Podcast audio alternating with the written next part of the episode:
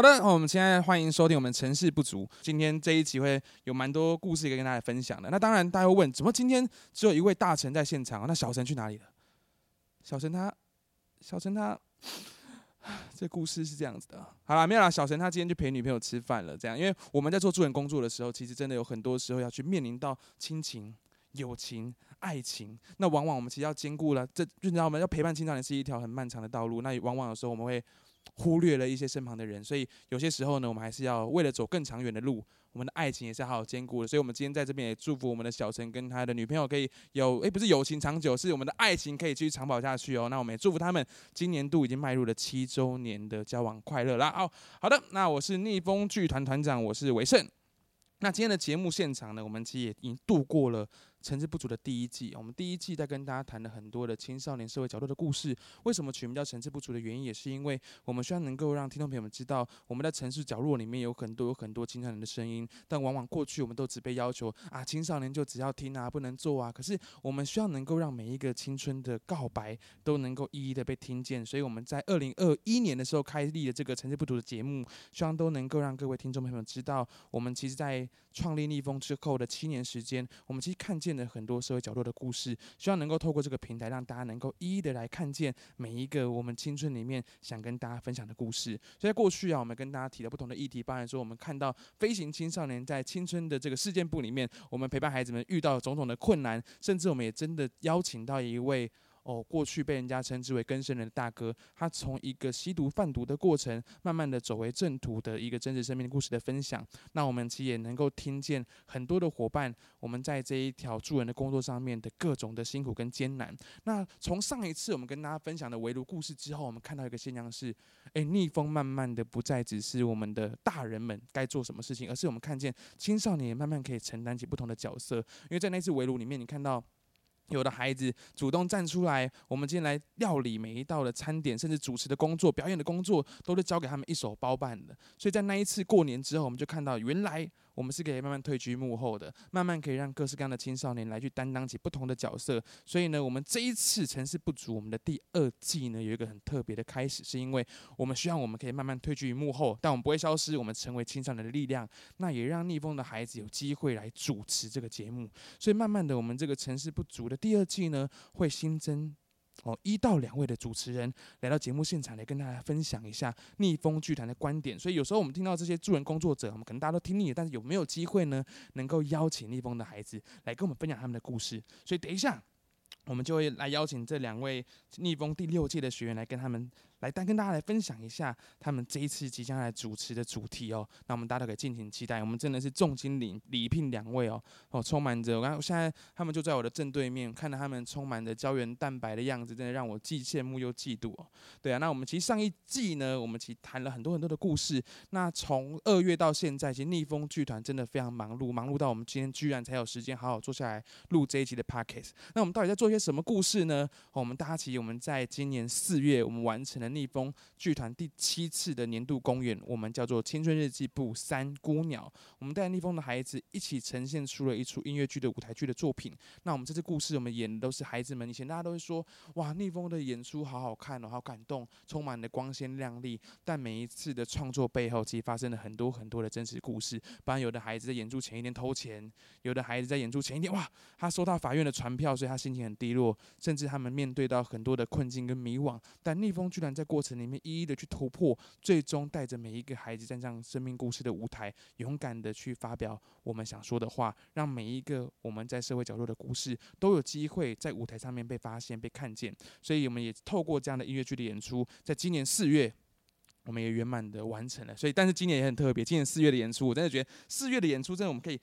再开一集跟大家来好好聊聊，因为我们其实也面临到有的孩子，他面对疫情的冲击，他甚至在演出前五天，他收到我，我有差点讲收到法院的传票，没有没有，这次没有收到法院的传票了，这一次收到的是居家隔离的通知书，因为遇到疫情的状况，有的孩子在演出前收到了这个居家隔离的通知书，他必须得隔离，所以让他在这半年的时间里面花很多辛苦努力准备，到最后他会觉得啊，怎么付诸？哎，完蛋，那就讲付诸一付诸流水。对，还要提醒，对不起，我是学历者国中毕业，好付诸流水，然后他就很很难过啊。但是我觉得逆风居然是一个很特别的地方，因为每一个人都会承接住彼此，每一个人在有任何人出现困难的时候，我们就会伸出第二只手去承接起他的角色。所以也是常当然的，我们这一次的演出，我们也有另外一位伙伴晴天承接了另外一个演员的角色，罐头的角色，让他的故事也能够在舞台上继续被看见。那我们也透过视讯的方式，让罐头加入这场演出让他的故事都能够被更多人所看见，所以今年度的四月呢，我们完成了音乐剧的这个演出的作品。那如果大家有兴趣呢，也可以在接下来关注逆风剧团的粉丝专业，继续 follow 逆风剧团接下来在今年会有的大稻城国际艺术节，还有我们反毒剧的演出哦。好，那音乐剧演完之后，逆风剧团也如火如荼的发起逆风车队，我们开始带着青少年去探讨摩托车这件事情。过去我们怎么从无照驾驶到考到机车驾照？其实不是去限制孩子，去处罚他们。哎，你们今天没有驾照，你们就不能加入逆风剧团，而是透过组一个逆风车队，带着孩子们从秩序文化、安全帽考期到美式礼法等等的课程，从文化层面的方式来切入，到最后的机子结合，一步一步的看见很多的青少年在认知，哎，原来今天摩托车可以骑帅不骑快，慢慢的一个人。考到驾照之后，有一个另外一个人也被激激发了这个考驾照的欲望。最后呢，在今年有十二个孩子都考到了摩托车驾照，所以得请来宾给他们掌声，掌声鼓励一下。耶，好的。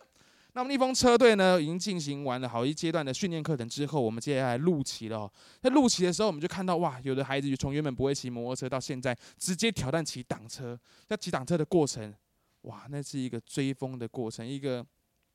然后就是我觉得看到很多青少年累积成就感的过程，在骑挡车的这个事情，因为骑挡车是一个蛮有挑战性的一个一个行动。我们怎么从那个，因为我自己本身不会骑挡车了，但我其实也在那过程，哎，五分钟就学会了。对，怎么从那个空档到一档到二档，慢慢的去切换档位，那也看见，哎，摩托车起步的过程就很像青少年在突破种种困难一样。我们遇到挫折了，我们不放弃，即便熄火了，我们再一次发动，再一次启动，我们最终都能够在这个跑道上面慢慢的突破逆风，逆风高飞。讲到就很想笑，哦，完全在在一个夸饰胡乱的阶段，但是没有没有没有胡乱，就真的在突破逆境了。好的，就因为逆风居然充满了这么丰富好玩的活动，也让我们慢慢有机会去酝酿我们第二季的节目哦。所以让我们正式的、隆重的跟我们第一季的节目说声再见。好，我们现在即将进行进行到我们城市不足第二季的 Pockets 隆重登场哦。那我们这一次重金礼聘的两位青少年主持人也来到了我们的节目现场。那我们邀请到第一位，我们的兔子跟观众朋友们问问好。大家好，我叫兔子。好，兔子好。那我们邀请第二位，你要用化名还是用本名呢？本名啊，本名。好，本名，本名。好，Hello，大家好，我是第六届的团员，我是佩奇。好，两位好，欢迎你们来到我们的节目现场。所以从接下来开始，我们的主持办，我们这个青少年特辑的节目就会交由我们的兔子跟佩奇一起来经营跟主持。那我其实也想询问一下，哎，兔子，我想先问你好了，为什么你会加入逆风剧团呢？嗯，我忘记在什么时候开始，我发现我对舞台有一种莫名其妙的热爱，你知道吗？就是。呃，我虽然会怕舞台，但是我还是会很想要让，就是站在舞台上让大家看到我这样。所以你是喜欢演戏的吗？喜欢，我喜欢演戏，也喜欢在舞台上唱歌，或者是呃，不一定真的要有一个舞台，我就算是别人打造一个舞台给我，让我唱歌，让我弹吉他也好。哦，所以其实兔兔讲的就是剧场，它其实就是我们有演员、有观众、有空间，它就是一个舞台了。嗯，所以其实你在这来到逆风圈多久时间啦？呃，去年三月来的。那到现在是哇，一年多的时间。那你觉得在剧团里面有没有什么让你觉得最印象深刻的一件事情？今年四月的音乐剧吧。哦，就我们刚刚提到的音乐剧，为什么让你印象深刻？哎，大家一起完成一件事情，然后中间有哭有笑，也有很多就是天啊，我觉得我做不到的事情，然后但是就是完成了。对，这真的是逆风剧团每一年大家都觉得哇，逆风要演出真的很困难，都是各种的想放弃，可是最后一群人。一起去完成一个梦想的那个力量真的很大，而且谢幕的时候，我觉得那个是很感动的。我每次看谢幕都会哭诶。对我那场我那场谢幕的时候彩排场我就真的爆哭，你有看到吗？因为我真的觉得好感动，因为我就是经历过每一个人那种进到逆风，然后每一个人都有不同的低潮跟困境，那最后看到你们眼神闪闪发光的时候，都觉得哇好开心哦。那我想反问一下佩奇，为什么会加入逆风剧团？哦，这个就有一段故事咯，就是我二零二零年的时候，我有参加贫穷人台北的讲座，然后当时有逆风剧团来演讲，然后那是我第一次接触逆风，但是当时我没有想要加进去，然后后面其实我的公民老师有问我要不要加逆风，然后我还是不想去，因为我觉得就跟国中生上表演课有什么差哇，你别直？接把我们当做一个国中社团的概念了、没错没错，然后到后面是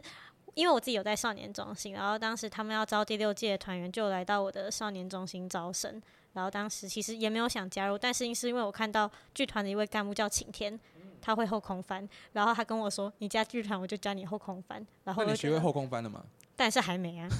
所以等于是被骗进来的。我来了一年多，我跟兔子是差不多同个时间来的哈。然后兔子他已经在学怎么翻了，我还没。那为什么你没有来学？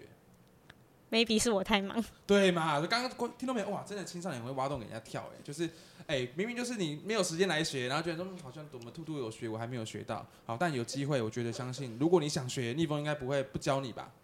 是不会，好的，那佩奇其实加入到现在跟兔兔是差不多时间，那有没有一件事情是你觉得加入巨人到现在最印象深刻的事情？应该也是四月的音乐剧。哦，你也是音乐剧吗？是，因为因为当时我是扮演的角色是社工，然后我自己本身就对社工有非常多的看法跟不好的经验，然后其实在饰演这个角色的时候，我跟自己有蛮多的对话，所以这是好的一个感觉嘛？就是你更能够去知道为什么。这个社工会是以这样的方式来处理我的事情，又或者是他们可能会有什么样的考量，就在之后在面对社工的时候就没有那么反感。哎、其实真的是，因为我觉得戏剧它就是一个去训练别人将心比心的过程。像我们过去有个孩子，他跟父亲他的爸爸非常大的冲突，他一直觉得为什么他爸爸要这样子骂他，这样子不去站在他的角度思考。那我们后来尝试一件事情，是让这孩子扮演爸爸，在那个角度里面去思考，诶，他看待自己小孩的时候，心里面会有什么什么样的想法？所以我觉得戏剧透过不同扮演的方式，我们真的有机会去了解这个角色之后，或许就可以去化解心中很多很多的不同的思考。所以我觉得这也是很棒的一个元素。所以我觉得也很棒，是佩奇也去突破了那个从过去可能对社工有很多的。很多的情绪或者很多的不谅解，到后来慢慢的去接纳起了这样的一个角色，我觉得是很棒的一件事情。那其实，在两位都刚刚提到了音乐剧的演出嘛，那其实我也想问啊，诶，我们第二季的主题，你们会想要聊聊什么样的内容？我们这诶第二季的第一第一第一集，诶，会聊什么故事？我觉得，嗯、毕竟刚刚说就是从第一季到第二季要开始把就是主持棒交接给青少年嘛，然后我我就会想到，就是有很多呃议题是，也许过去可能大人的角度是看不到，说不定就是只有我们青少年，或者是应该说青少年可能现在就看到比较印象深刻，我们可以就是拿出来讨论啊，拿出来讲，对。然后像我们等一下可能会谈到的人际关系的议题，好了，嗯，就是就会让我想到，呃，大人之间的呃，比如说工工作上的交际，跟跟学生这个时期就不太一样啊，就是很多东西是，嗯、只有现在这个年纪可能才会看到的，或者是对现在比较印象深刻。哦，因为我跟你讲，很多时候人家都会说青少年的友情是最单纯的，等到你大学之后就不一样。因为两位其实目前都还是高中生的阶段嘛。对。哎、其实刚听两位分享，真的非常感动。因为其实我真的回想起来，你们刚加入逆风的时候，其实像兔兔就一开始他很害怕人群，他不开始敢在这么多人面前去讲话、去分享。可是今天居然他突破了重重困难，他面对了两三百个观众，他今天站在舞台上面，不止弹吉他唱歌，他也担任起一个演员，把他的故事分享给大家。所以我觉得这个是一个非常有勇气，也非常值得肯定的事情。那佩奇也是一样，从过去我们在贫穷人台北的时候，他听着台上的人分享之后，加入逆风，甚至在去年，他不止突破了自己的挑战，去演的社工的角色，在去年他也选上了国教署的青年咨询委员，现在变成了一个真正去发声的角色。所以让我回想的时候，是佩奇十七岁生日那一天呢、我们送给他一个礼物，是一支剪报笔。那我们就告诉他，接下来你的人生可以用你自己的方式去切换，上一页、下一页，你的人生由自己做主。所以我觉得，真的在逆风的一整年度里面，我们看见了很多很多你们慢慢成长的样子。那对我而言，看见你们的长大，就是一个最棒、最有价值的事情。所以来到了第二季，也是一个很棒的交接。换你们来谈谈你们心中所在乎的那个议题是什么，想跟大家聊聊、来分享。那我觉得第一个，我来问问兔兔兔兔兔好了。哦，兔兔还兔子啊？啊，兔子啊，我来问兔子，兔子，你觉得你现在有什么关心的议题吗？可以想跟大家来聊聊的。我我之前有过一些疑问，嗯，在这一季，我可能找某一集，我可能会想要就是把呃别人对于被帮，就是青少年对于被帮助这个括号被帮助，就是有什么样的想法？你说被帮助是你说想把那个标签翻转吗？还是说你觉得是很多人就是觉得嗯嗯、我不知道青少年，比如说有些人，有些青少年会觉得，嗯、这些事情我自己来就好，我不想要被帮助，或者是有些人会觉得好像一直都没有被找到，然后想要想要有人去在意他，有人去就是听他讲些什么，就是被帮助。哦，可是我跟你讲，青少年工作，两位我跟大家讲，真的是非常困难的一件事情。因为很多时候，你看，像像我自己以前，我面对到社工的时候，社工问我说：“哎、你今天有什么需求可以告诉我？”但我往往都不会讲，即便我心里面有很想要他帮忙的地方嘛。可是我就觉得青少年是一个很隐性的生物，有时候我对你充满感谢，我不会告诉你我很感谢你，我只会点个头，嗯，谢谢。所以我就觉得很多时候，很多的工作者也会不知道到底应该要要怎么做、诶，就是他不知道今天他是不是要去帮助这个孩子，还是会用帮助的这个角度来看，孩子会觉得不喜欢。那我觉得真的是从很多的同理上面可以去理解你到底，我觉得真的很像很很直观的，有没有你就是有没有被在乎？你其实我们都心里面都感受得到，可是很很多时候我们却很难表达这件事情。所以我觉得这也跟一个我们在学校里面的那个人际的感觉也蛮蛮相关的，对不对？就是在学校里面你也很难去。把心中的那个困难去告诉彼此，或是今天在学校里面就就是不是一个好的同才环境嘛？有的人的确会被被引导、被带坏等等的。我觉得人际这个问题好像也是一个蛮值得来探讨的问题哦。我要讲我，呃，我现在高中嘛，我现在高二升高三，然后我想要讲就是，嗯，我观察到的一些就是关于人际这件事情，呃，哎、兔兔很可爱，兔兔它可以面对两三百个人在舞台上演戏，但他现在面对我，他没有办法讲，是不是？而且我上次看着很紧张欸讲稿我还讲不出来。不会不会，我想放轻松。我们这个城市不，我们就练习嘛，这次也是我们这个第一次练习这个节目嘛。我觉得就大家放轻松来聊、啊，就无所谓，relax。哇，我居然会讲这个单词。嗯，我觉得很多青少年要融入一个团体，就是新的团体的话，通常会想要就是找到跟自己搭在一起比较合拍的，就是伙伴，就是最一开始就是想要找到一个目标这样。对，然后他可能就是，呃，有人跟我分享说，就是在融入新团体找到一个伙伴是一个必要手段，就是这样子你才会有人能帮助嘛。就是很多时候你需要就是有人可以求助的话，然后对我对我而言，朋友就是分成两种类型，嗯就是很多人也是什么真心的啊，或者是酒肉朋友，对，然后嗯。那我先打断你，我要问你，你觉得我们是你的真心朋友还是酒肉朋友呢？灵魂大考验。请作答。真心朋友，他刚 犹豫这犹豫了哎、这个是毫怎么会不用犹豫吧？我们是一起完成梦想的伙伴，你居然犹豫了，这呃，完蛋了，我也是一是个不成功的青少年工作对，完。蛋，居然我让青少年犹豫，我们是酒肉朋友。谁跟你喝过酒啊？这位姐姐，你十八岁了吗？没有没有没有 切入那个责骂模式，来觉得来分享去说啊，怎么样真心啊？怎么个真心法啊？真心朋友就是哦，大家会一起做一件事情，然后完成之后会一起开心，然后一起觉得哦这件事情好有意义，然后然后嗯，有真心的，就是那种感情的交流吧，就是不会不会去觉得说哦，我今天要在他面前展现出一个我很官方的样子，只是我不想要被他看到，比如说嗯。我看起来很不会社交啊，什么，就是这些东西我不想要隐藏起来，就是我会想要对真心朋友比较敞开一点。OK，所以你觉得在这边面对到的朋友，你是可以很自然的去呈现出你最真实的样子？没错，那其实但在学校呢？在学校有些时候就是要顾虑到，嗯、可能我今天讲错话，就是一瞬间我就会失去一个这个小圈圈之类的。所以讲话要有时候还是会很慎重。对，要顾虑很多。OK，那佩奇呢？佩奇怎么样看法？青少年的人际议题？嗯说到人际哈，我我觉得我的人际分成三个阶段，分别是我的国小、国中跟高中。就是我国小其实是一个非常看重朋友的人，然后因为其实像就像刚刚兔子所说的，他就是青少年通常都会找到跟自己比较像的，然后搭在一起。然后我国小就是会为了跟别人搭在一起，进而因就会去改变自己的样子，然后变得跟他们比较像。然后到了国中之后，就是有点像状态上的改变吧。我开始没有再那么把重心放在交友身上，然后我就会觉得我好像可以不用有朋友，就是可能在班上会聊天讲话，然后一出校门我可以完全不理他们的那种。啊，这样不会很孤单吗？会孤单，但是就是会从原本是愿意配合让别人找到认同感，到变成自己其实需要认同感，但是找不到。那后来你怎么做？到后来其实到就是你会慢慢的学会要怎么假装，就有点像是也是开始知道怎么交酒肉朋友，但也不到酒肉朋友那么的表面，就是你开始知道要怎么去跟他们有一些互动，但是你自己知道他们不会走进你的心里，但你走进别人心里。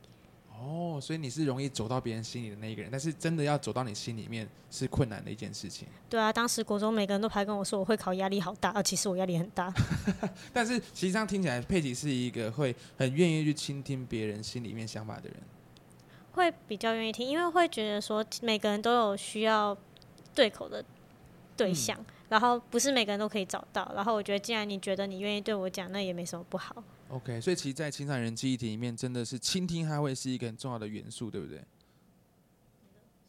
对，因为真的，我们好有时有时候就会觉得心中有很多的，不管是开心的情绪还是难过的情绪，我们都好希望有一个人能够坐下来好好听我们说话。那当这个人你认知到他是认真、很认真的去倾听你的想法的时候，你就会把他当做生命中一个很重要的贵人，对不对？好，佩，那那个兔兔有什么样的想法？呃，我觉得倾听对我来讲，呃，因为我们很常会接触到的群体就是呃学校同学嘛、家人，或者是好，我今天在剧团，然后我觉得最不一样的是，好像蛮多，就是现在的青少年蛮多都不会跟家人去做，就是分享，就是都会就是跟家人之间有一个隔阂。你说国小就算了，但就是我呃，就我自己个人而言，是从国中之后就比较少去跟家人分享。然后对我而言，嗯、学校我我可能也会有时候会觉得同龄的人就是会不敢跟他们分享嘛，就是会觉得他们不一定能解决问题，我是不是跟他们分享之后，就是给他们压力，或者是他们根本就没办法承担我情绪，我就会很需要一个倾听的角色，但是嗯，可能就会就是开始去找哪里会有这样的管道，这样。OK，因为真的，你看在青青春期的时候，像我以前都是觉得说啊，跟爸妈出去就很 low 啊，就是在在国中的阶段，我爸妈说，哎、要不要去淡水玩？我就说谁要去啊？我要跟朋友玩啊，干嘛跟你们去？我就觉得好像在那个国中的阶段，你跟爸爸妈妈搭捷因为跟爸爸妈妈坐同一台车出去玩，别人会觉得你就是一个妈宝小屁孩。可是我觉得那就是我国中的心态，因为我在那个时期里面，整天外面为非作歹、逞凶斗狠。高中的时候，哎、为了要保护自己，还成立先。知道吗？先开第一枪，先成立学校的帮派，就真的在这个人际里面，我发现你往什么样的路走，你身边的人就会是什么样的人。所以我在国中的时候，嗯，升上高中那年的暑假，成立帮派，开始号召很多很多的朋友，啊，会抽烟，会打架。那在那过程里面，你也看到，哇，原来我们都不在做一件好事的时候，成绩一落千丈，我都是班上最后一名。然后后来高中二年级的时候，就在你们这年纪的时候，高中二年级。我成立这个帮派里面，好几十个人，最后剩下五个人升上高中二年级，其他人留级转学跟退学。所以，其实在那个阶段里面，就是觉得说你在做什么样的事情，或是你那时候的心态，就容易吸引到这样的朋友。所以好像很难有另外一个选择去跨出去去认识其他的朋友。所以那时候我回想我高中，我就觉得好可惜哦，因为我高中的时候其实正应该是一个很很好去交朋友的年纪，可是在那过程里面，我发现我的朋友都有的被关，有的被退学。然后有些我很想认识的人，他们都会害怕我，他们就觉得这个人在学校里面有是出了名的坏学生，他们就不敢靠近我，所以就觉得啊好可惜哦，高中那个阶段也没有交一个女朋友啊，没有了，不是，原来是没有女朋友的部分啊，没有没有不是女朋友的部分，是要谈到爱情，其实我跟你讲，天蝎座 O 型是一个非常专情的星座，因为像我过去有喜欢一个女生，喜欢八年的时间哦。好的，这边这边可以剪掉，这边可以剪掉，没关系。好了，所以我回归到青少年人际的交往议题啊，哎、友情是很很难的一件事情哦。就你要维系一个好的友情，你们现在有最好的朋友吗有？OK，你有最好的朋友，男生还是女生？女生，是女生。OK，佩奇有吗？当然也有啊，你也有。那、你们最好的朋友年纪都跟你们差不多吗嗯，在学校当然一定得有最好的朋友 会有最好的朋友。对，所以年纪会差不多。我反而在学校没有最好的朋友、欸，就是我在学校都 交表面的朋友，我好坏哦、还是其实佩奇，你会觉得这些学校里面跟你同龄的学生，你觉得他们是小孩子，你是你是大人的心态，你觉得他们太幼稚了，你不屑跟他们当朋友。没有到不屑，但是真的会觉得他们的想法比较表面一点。OK，对，这样跟我很好的朋友可能学校的朋友，查到一轮。学校朋友比较综合一点，就是学校的同学啦，比较综合一点，来自世世界各地，哎、没有啦，这个呃世界各地哇，台北都是那个台北各区 international 的国际新北、台北各校。区域，就是呃，就是最好就是家庭百百态，就是不一定会像剧团哦，很好像很大部分人都会有类似的共鸣，或者是一起完成类似的事情，就是兴趣也都不一样。对对，所以剧团来说，剧团也是一个小型的社会，但这边的同类人可能比较多一点点，比较多有一些共鸣啊，或是我们这些在过去发生的事情可能比较相像的，我们就比较容易可以找到一个去分享彼此故事或去倾听的一个方式。嗯，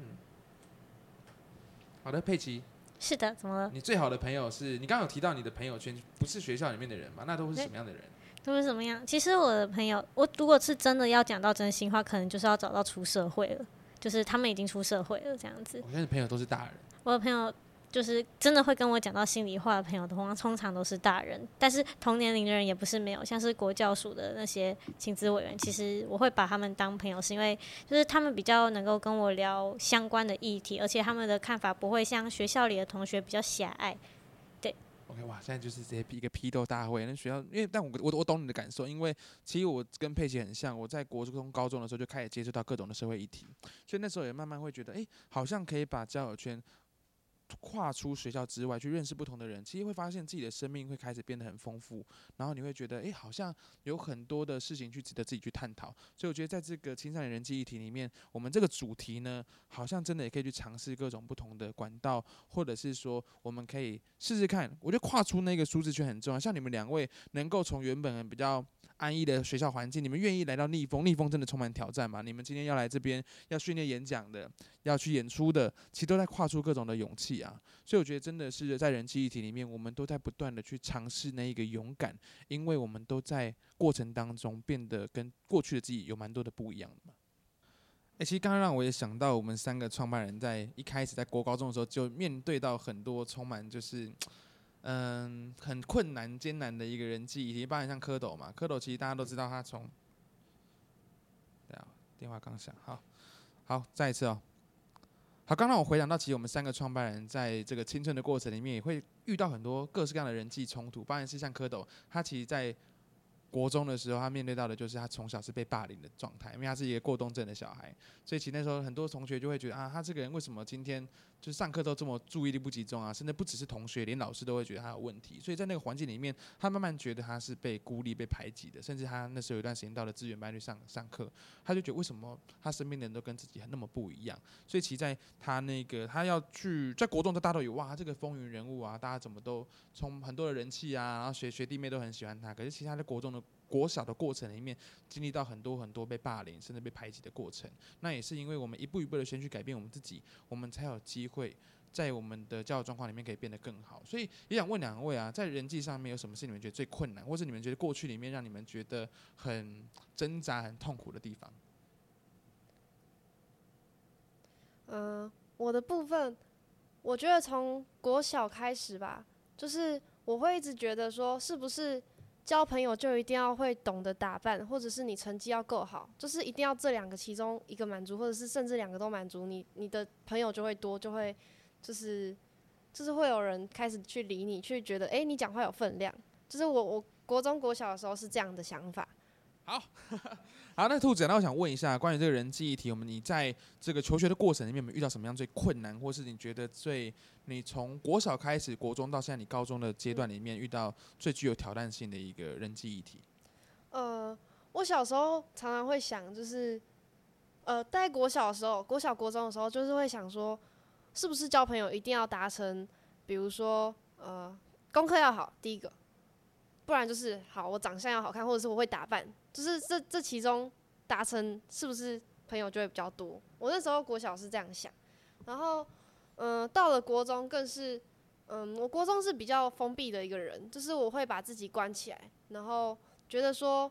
好像嗯，朋友是不是都不懂我，或者是呃，我我会很太很在意别人的眼光，尤其尤其是同才的眼光，因为他们跟我年纪一样，我就会开始去比较说，呃，我这个做不到，然后他这个做的比我好，或者是这个人在团体中他是很有讲话很有分量的，就是我国中很会很常去在意别人的眼光。哦，所以你已经那时候在区分不同人的类型，你会觉得哎他们好像格格不入，好像就没有办法跟他成为朋友。对，哦，这是国中我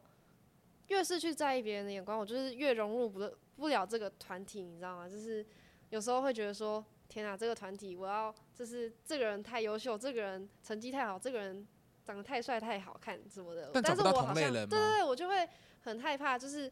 好像我在一个群体中，我迷迷失掉自己的一个价值，就是我都看到别人有什么，别人什么东西比较好什么的就是国中是这个阶段，然后到进入高中才好一点点，就是我才会比较去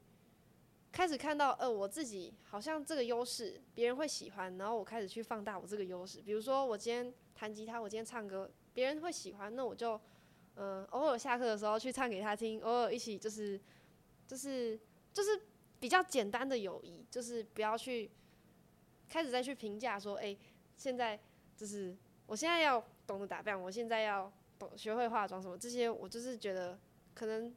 跟国中相比，就是已经没有那么重要了。这样，哦，所以你把很多表象的事情慢慢的去转换了，就是对你反而是更倾听去看到你自己内在。诶，你今天喜欢弹吉他，有人喜欢听你弹吉他，那慢慢的你就可以聚集到更多更多会喜欢你的人。所以我觉得，诶，这也是一个人际关系很棒的转换。所以我真的觉得，嗯，兔兔你很棒。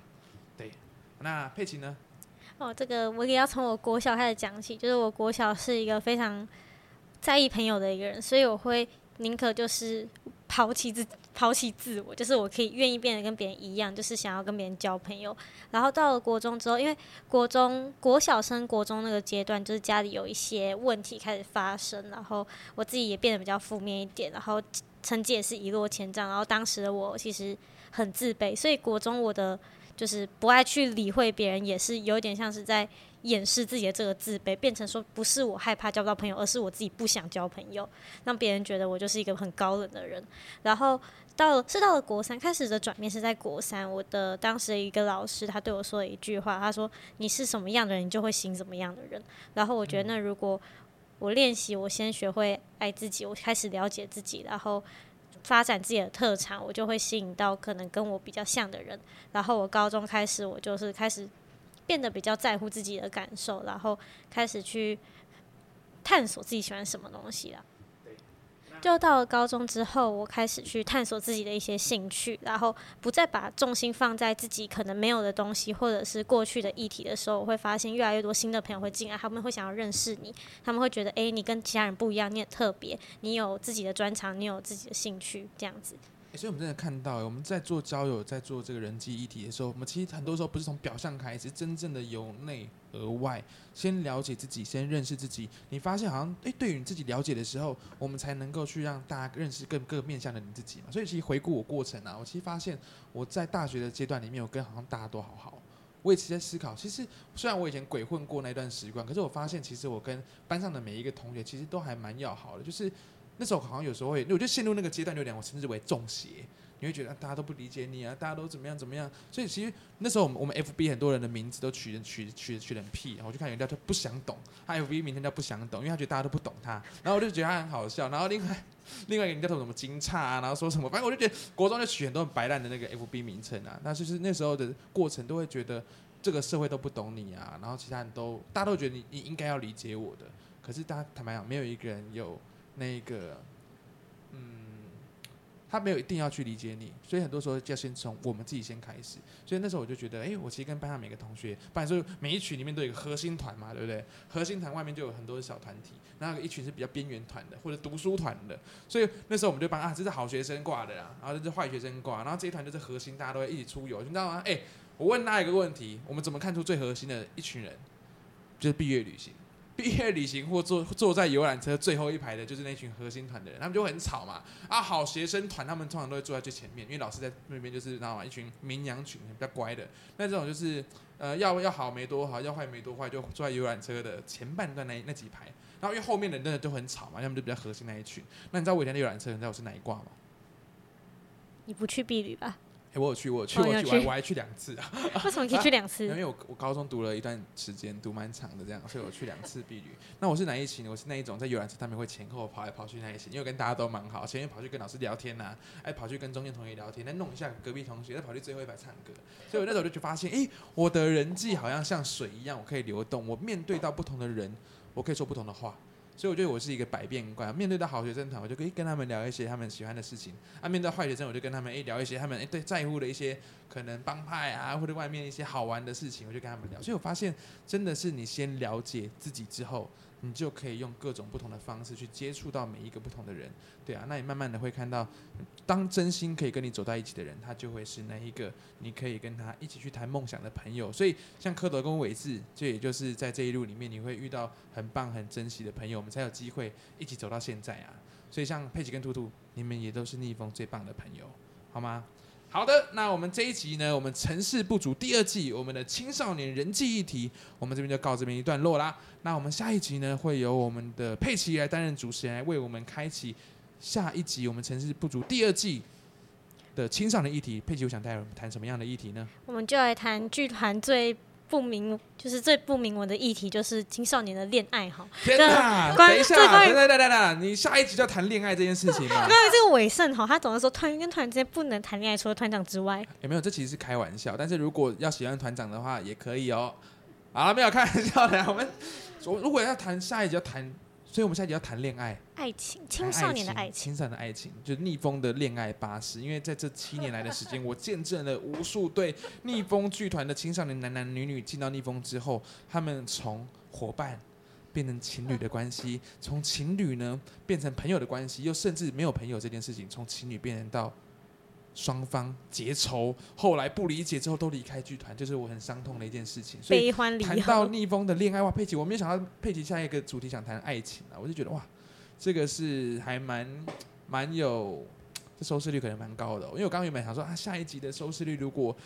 不好的话，我们要不要下一集的主题叫做那个未成年少女的大呼打声，呼声？因为我们刚才提的是这两位少女在录今天 p a r k 之前都没有睡觉。所以我就觉得啊，下下一集，不然我们就简单一点，下一集的节目我们就开的录音，就大家来睡觉。那我就会我就把我自己的那个音轨关掉，就录你们的睡觉声音这样。然后我们这个观众的 TA 就会转变成那些诶大哥哥们，就是哦未成年少女打呼这样，就听当白噪音边听边睡觉这样。我就先不要。当然当然，好，不能这样卖青少女嘛，对不对？好，那我们下一集的节目就确定要来谈爱情了。yes，OK，观众们，我们敬请期待我们下一节节目呢，我们要谈的主题是 love。Love and life，you know？我以为他 OK，讲，我以为他要讲 peace，好吧？Peace，OK，Peace，OK。因为佩奇，我想谈的集的节目，我觉得，哎、我们这边就可以放到那个后面的那个地方来谈。因为佩奇最近刚啊，没事没事没没事啊 分手快乐，祝还是朋友吗？还是朋友啊？，OK，还是朋友，那就好，那就好。因为我真的嗯真的很担心你们在剧团里面交往之后，你们分开分开了，逆风办什么活动啊？有他没有他，我同时失去两个很重要的家人，这对我来说最难过。那如果和平分手，大家再当朋友，会是一个很不错的事情，因为你们也在过程里面学习到了一些事情嘛。我们需要彼此的空间与进步的空间。OK，所以我们大家一起期待我们下一集逆风剧团，我们成事不足啊，不是逆风剧团，我们成事不足第二季第二集，爱，love，peace，life，goodbye，再见，拜拜。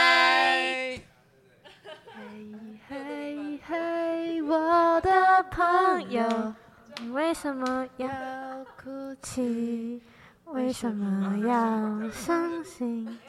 为什么要？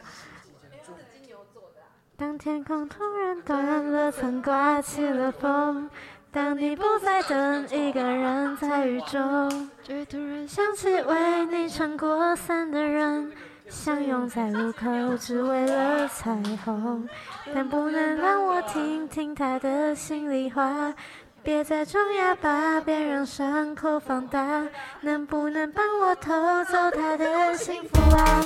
离开时的雨还能回到家。好赞哦，好好玩哦。